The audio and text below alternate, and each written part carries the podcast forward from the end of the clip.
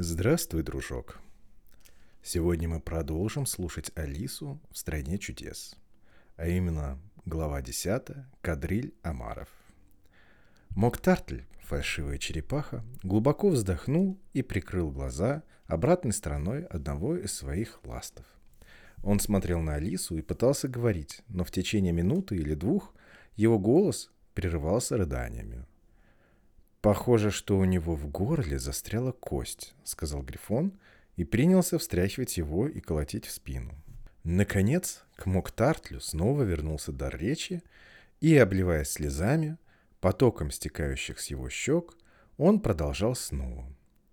«Может быть, тебе не приходилось долго жить на дне моря?» «Совсем не приходилось», — сказала Алиса.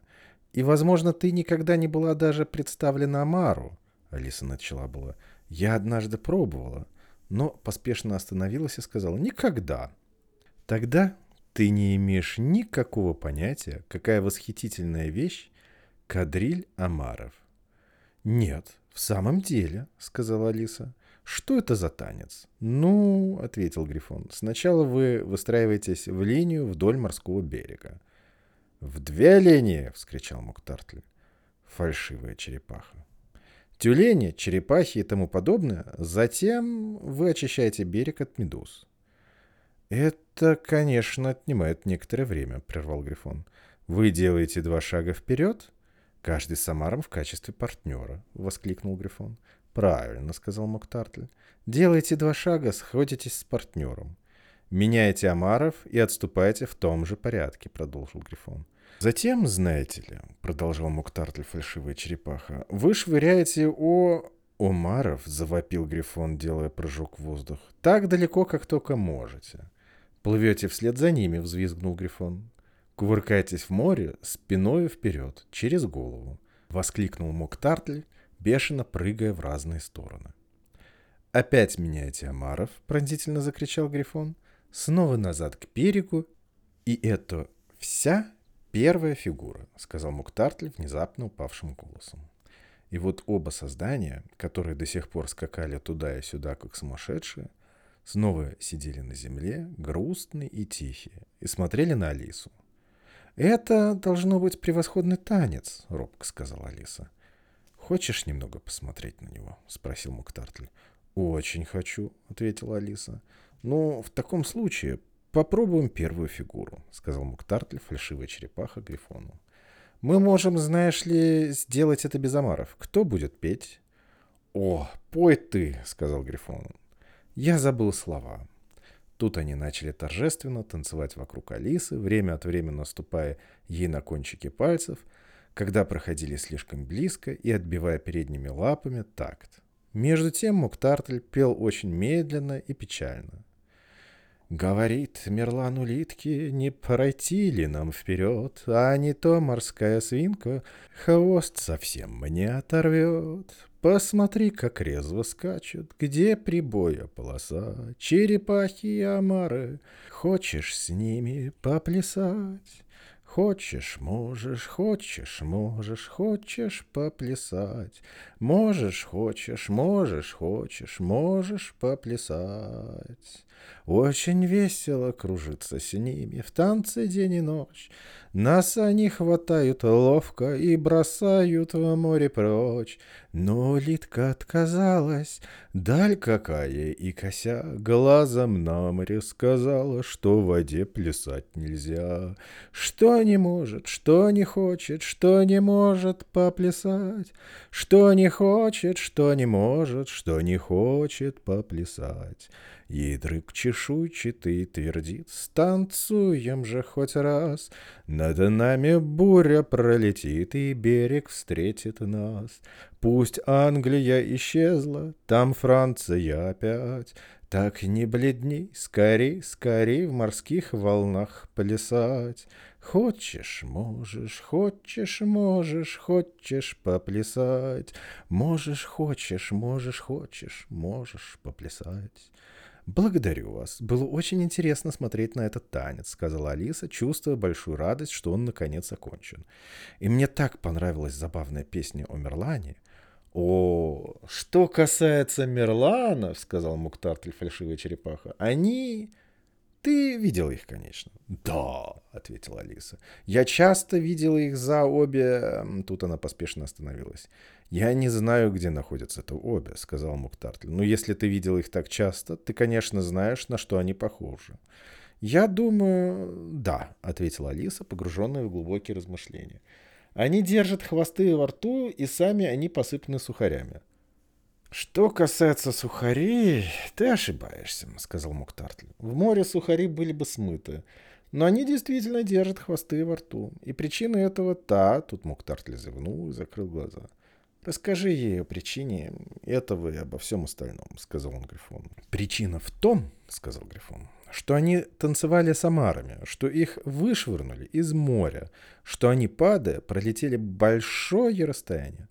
Поэтому хвосты у них прочно застряли во рту.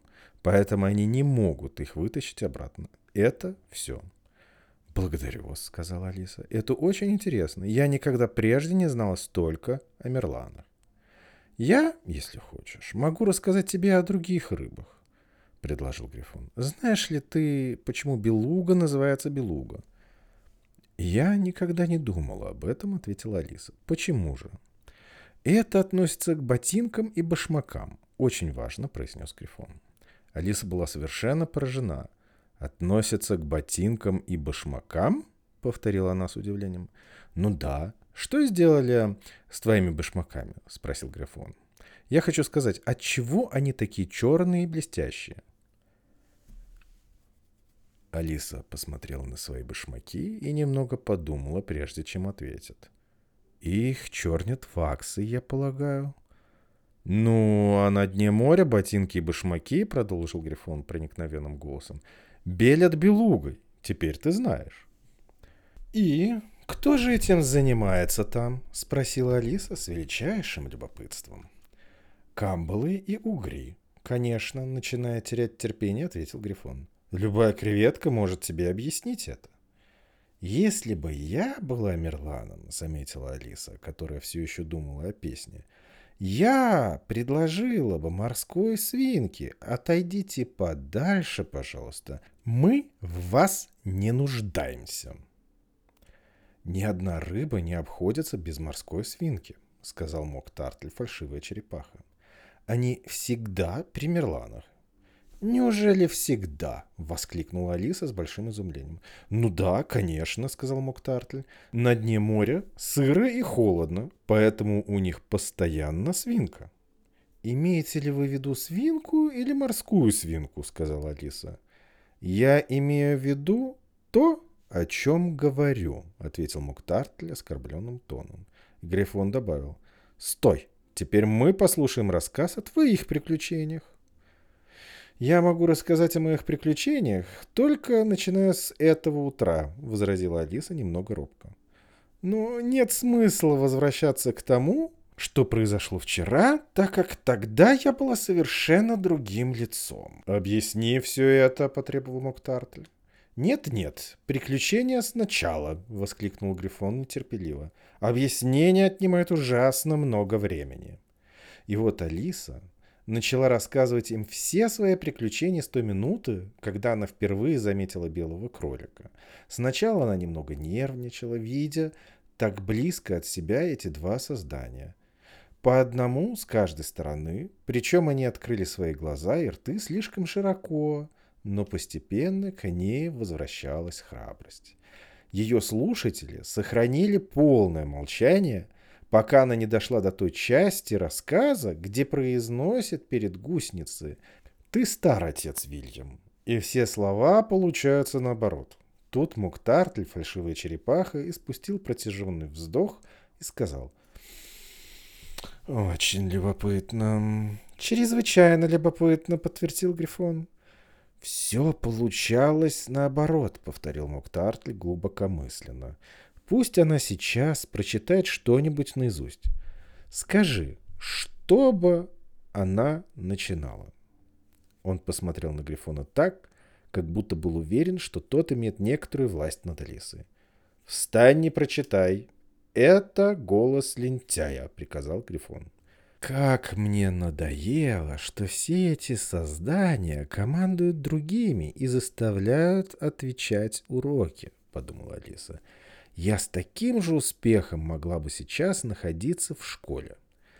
Все-таки она встала и начала повторять стихи. Но ее голова была еще полна кадрилью омаров, и Алиса с трудом понимала сама себя. В самом деле слова звучали очень странно. Это голос Амара. Он мне говорит. Я коричневым стал, жарко, печка горит.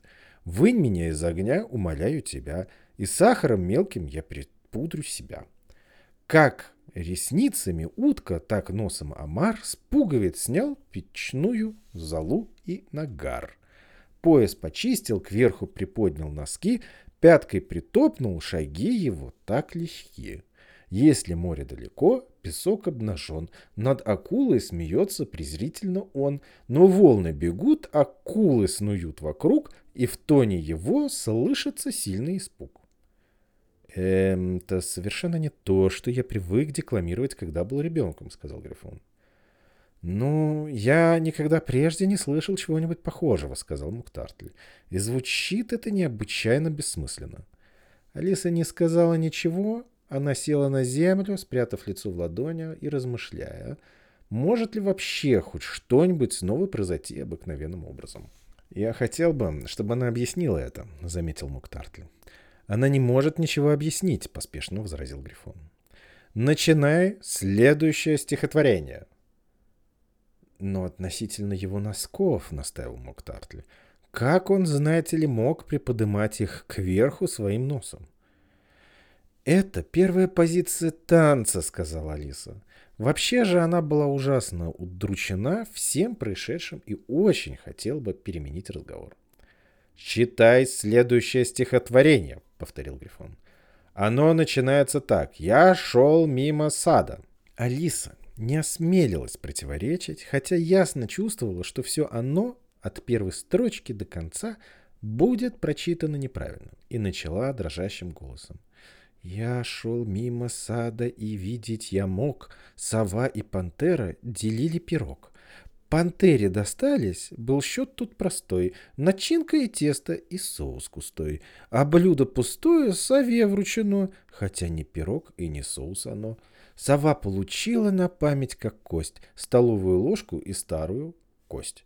Пантера усы облизнула, ну что ж, и тотчас схватила и вилку, и нож — и сад огласили рычание вой. Пантера закончила завтрак.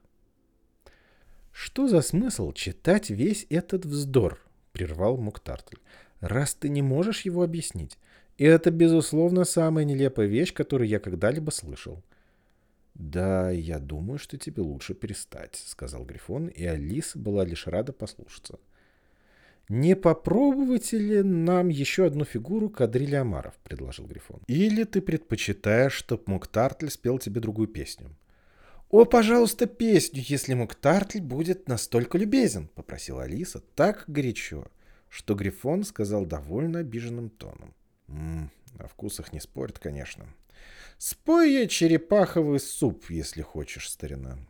Муктартль, фальшивая черепаха, глубоко вздохнул и начал петь голосом, прерываемым рыданием. «Прекрасный суп в столовой ждет, из миски жирный пар идет. Любит супа тот, кто глуп. Прекрасный суп, вечерний суп, прекрасный суп, вечерний суп. Прекрасный суп, и прекрасный суп. Суп вечерний, прекрасный, прекрасный суп. Прекрасный суп, все знают тут, что это лучшее из блюд, что дичь и даже колбасу. Прекрасный заменяет суп. Прекрасный суп, прекрасный суп, суп вечерний, прекрасный, прекрасный суп. Снова припев закричал Грифон, и Муктартель только хотел повторить его, как в отдалении послышался возглас «Сот начинается!» «Идем!» — воскликнул Грифон и, взяв Алису за руку, помчался, не дожидаясь окончания песни.